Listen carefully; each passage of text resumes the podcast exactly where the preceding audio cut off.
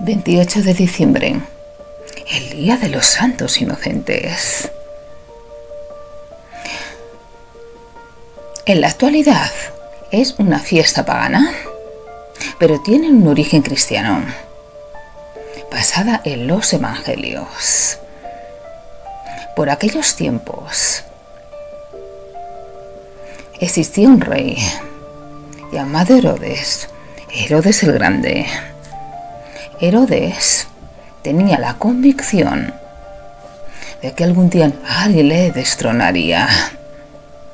Los reyes magos, los saberes confiesan a Herodes que van a adorar a un niño llamado Jesús, que es el nuevo Mesías.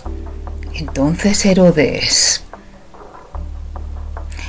pide a los reyes que una vez que hayan adorado al niño Jesús, le digan dónde está, para también él adorarlo.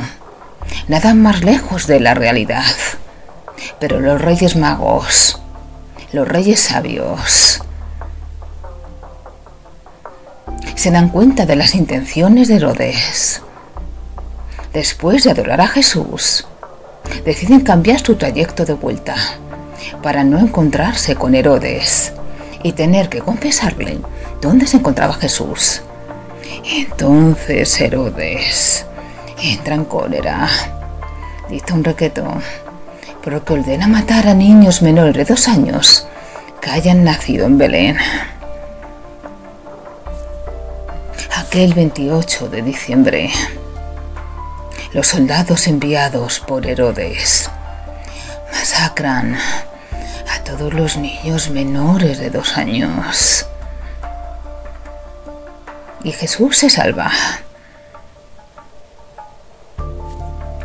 Se celebra el 28 de diciembre porque según la Iglesia Católica, la matanza se produjo tres días después del nacimiento de Jesús. Pero según los Evangelios, la matanza no se produce tres días después, sino el 6 de enero.